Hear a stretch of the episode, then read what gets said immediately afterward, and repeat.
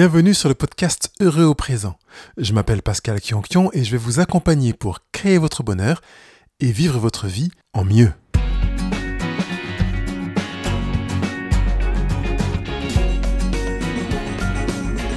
Notre 62e rendez-vous euh, s'intitule 4 conseils de Christelle Albert pour sortir de la dépendance affective. Oui, de Christelle Albert, mais pas que, évidemment.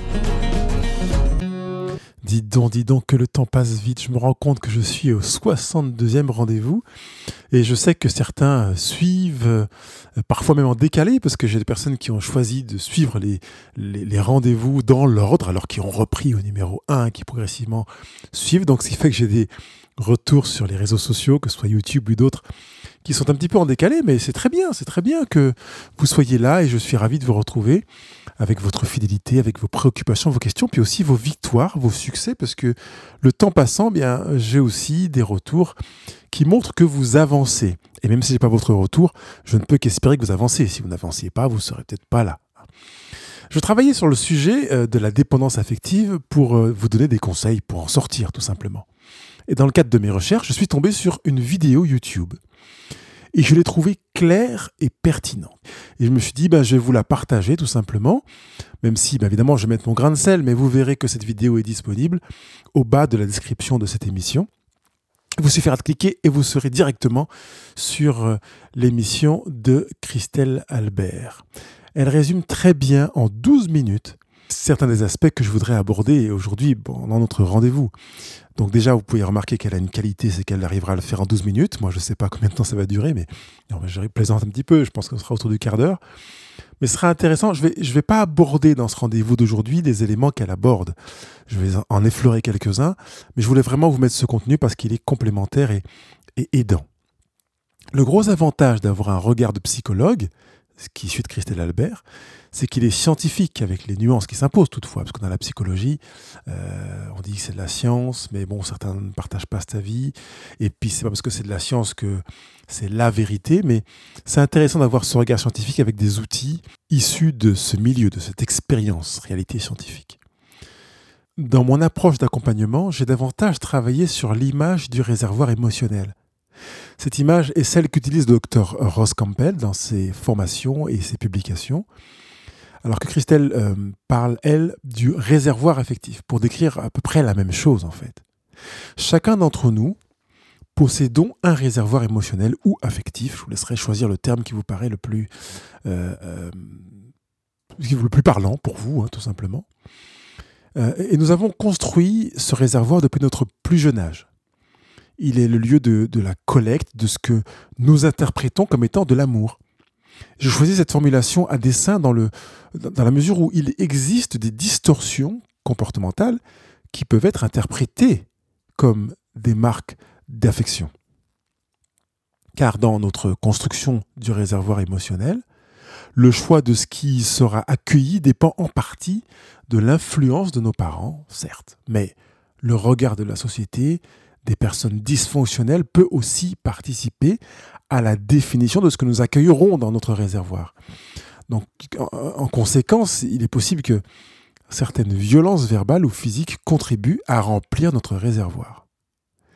Certains ont peut-être la difficulté à comprendre cela, mais vous comprenez que si, euh, dans mon enfance, euh, j'étais giflé par ma mère et que j'avais l'impression de le mériter, je vais euh, avoir dans mon réservoir certains actes de violence qui ressemblent à ces périodes émotionnelles comprenant des gifles, par exemple. Quoi qu'il en soit, prendre conscience de ce remplissage et, de ce qui le euh, remplit le mieux est un gage de bonheur. Une sérieuse déstabilisation survient quand l'impression de ne pas se remplir s'installe. Pire, lorsque l'impression d'être vide commence à durer. Or, une des causes d'un réservoir émotionnel vide, je dis vide, mais vous comprenez, c'est une image, on ne peut pas être complètement vide. Enfin, si, on peut l'être. Hein. En général, ça finit par un suicide. Euh, mais bon, c'est quand même une très faible portion de la population, même si c'est toujours trop. En fait, ce qui euh, cause un réservoir vide en grande partie, ce n'est pas forcément qu'il ne reçoit pas de quoi le remplir, mais qu'il ne retient pas ce qu'il reçoit c'est alors qu'il est question de brèche. La cause des brèches peut être variée. Chercher à les identifier n'est pas toujours facile. Il est généralement nécessaire de faire appel à une personne extérieure, à un professionnel. Le rôle de cette personne consistera à vous entendre pour que vous identifiez les brèches de votre réservoir émotionnel. Ensuite, il vous restera à travailler pour le remplir afin de constater par vous-même euh, si des fuites demeurent. Quasiment tout le monde a des brèches dans son réservoir émotionnel. Le problème n'est donc pas là. La différence se joue sur la taille de ces brèches et la manière de les appréhender. Évidemment, plus la brèche est importante et plus la fuite va être importante. Parfois, il est même possible de tenter de colmater des brèches, ou plutôt, non, il est plutôt tentant parfois de vouloir remplir son réservoir émotionnel sans chercher à colmater ses brèches, ce qui est un problème, comme on l'a évoqué juste à l'instant, mais aussi parfois de remplir le réservoir émotionnel avec des choses dont on n'a pas véritablement besoin parce qu'on n'a pas identifié les réels besoins euh, du, réservoir. Et cela peut euh, donner l'illusion de le remplir, mais en fait de faire des efforts considérables pour n'avoir que quelques gouttes. Alors que quand on identifie correctement ce dont on a besoin dans ce réservoir émotionnel, avec un moindre effort, on peut euh, arriver à, à le remplir de manière considérable. Cela dit, la béance des brèches accélère plus ou moins l'impression de vide existentiel, de manque affectif, l'impression récurrente de ne pas être aimé. Une fois que vous avez pris conscience de vos brèches, prenez note et faites les choix nécessaires pour les colmater. Qu'il s'agisse de parler à un de vos parents, de vous confronter à une de vos peurs ou de pardonner quelqu'un ou autre, faites les choix et appliquez-les.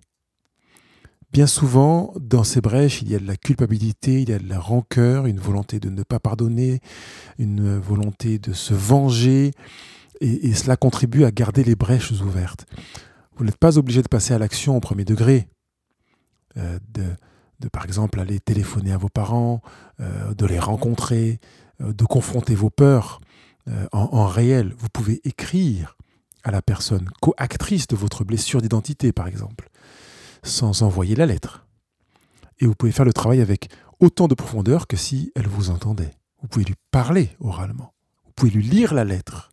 Si vous avez pris le temps de l'écrire, vous pouvez lui, vous, vous exprimer directement dans l'oralité si vous préférez ne pas écrire.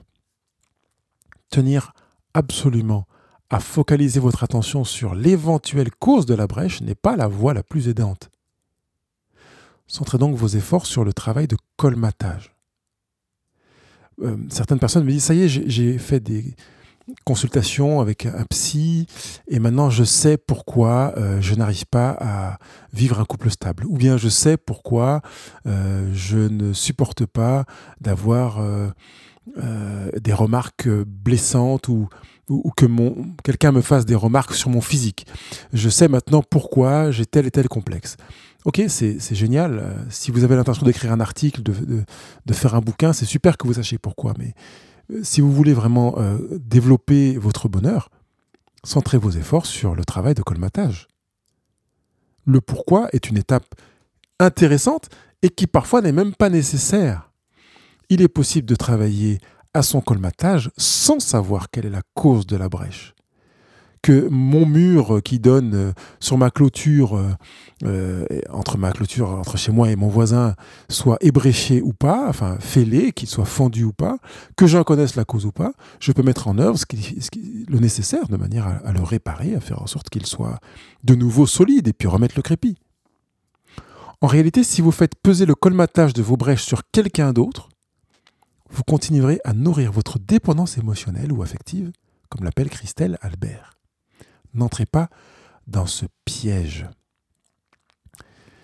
C'est à vous de chercher les ressources sans dépendre de quiconque. Ne reposez donc pas votre besoin de remplissage sur un tiers, même s'il revêt une apparence spirituelle. Et combien de personnes se tournent vers la spiritualité ou vers la religion pour tenter de colmater des brèches en espérant recevoir de manière passive, mais recevoir de de leur pratique religieuse ou spirituelle, de quoi colmater leurs brèches. Il vous incombe d'apprendre à vous remplir vous-même. Il vous incombe d'apprendre à éventuellement colmater votre brèche vous-même. Je ne veux pas occulter la pertinence de l'aide extérieure. Des tiers peuvent vous aider. Mais ils ne feront jamais ce que vous pouvez faire à votre place. comment nourrir en tant qu'adulte le besoin affectif sans aller le chercher à l'extérieur. C'est justement ce qu'explique euh, Christelle Albert dans la vidéo que je vous partage. Vous aurez un réel travail à faire sur vous-même pour y parvenir. Il n'est pas question de sortir de cette situation en quelques jours, mais aujourd'hui, vous pouvez faire les premiers pas en direction de votre capacité à remplir votre réservoir émotionnel. Une des clés du succès dans cette direction est d'apprendre à vous connaître. Prenez le temps d'écouter le rendez-vous intitulé Qui suis-je? Je ne peux que vous pousser à retrouver la toute première émission de ce blog Heureux présent. Je dis la première, mais c'est peut-être la deuxième, parce que la première, c'est l'image de soi. Donc l'émission qui s'intitule Qui suis-je? Euh, le, titre est, intéressant, mais dans l'ordre, peut-être que ce serait judicieux, comme je disais tout à l'heure, certaines personnes le font dans l'ordre, allez écouter d'abord l'image de soi, puis qui suis-je il vous sera difficile de mettre le bon carburant dans un moteur sans savoir quel est le carburant dont le moteur a besoin.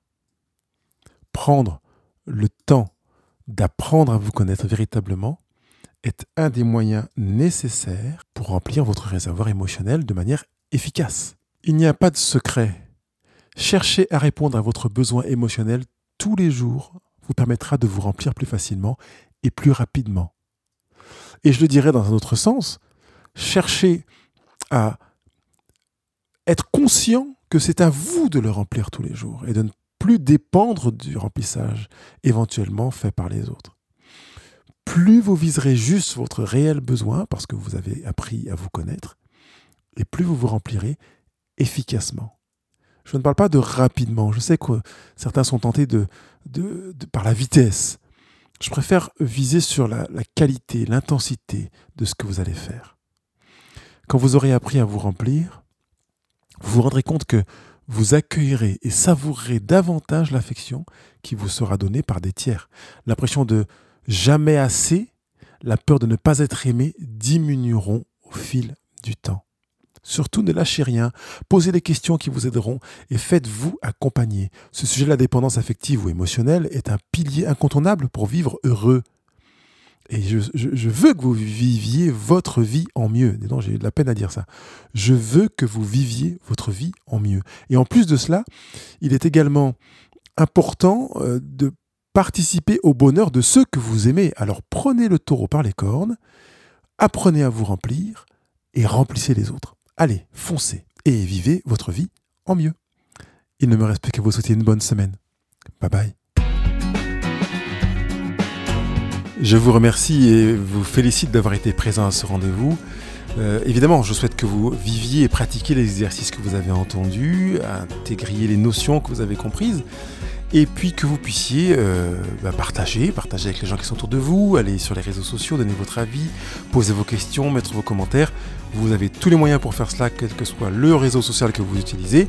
Quant à moi, je vous dis à très bientôt. Bye bye.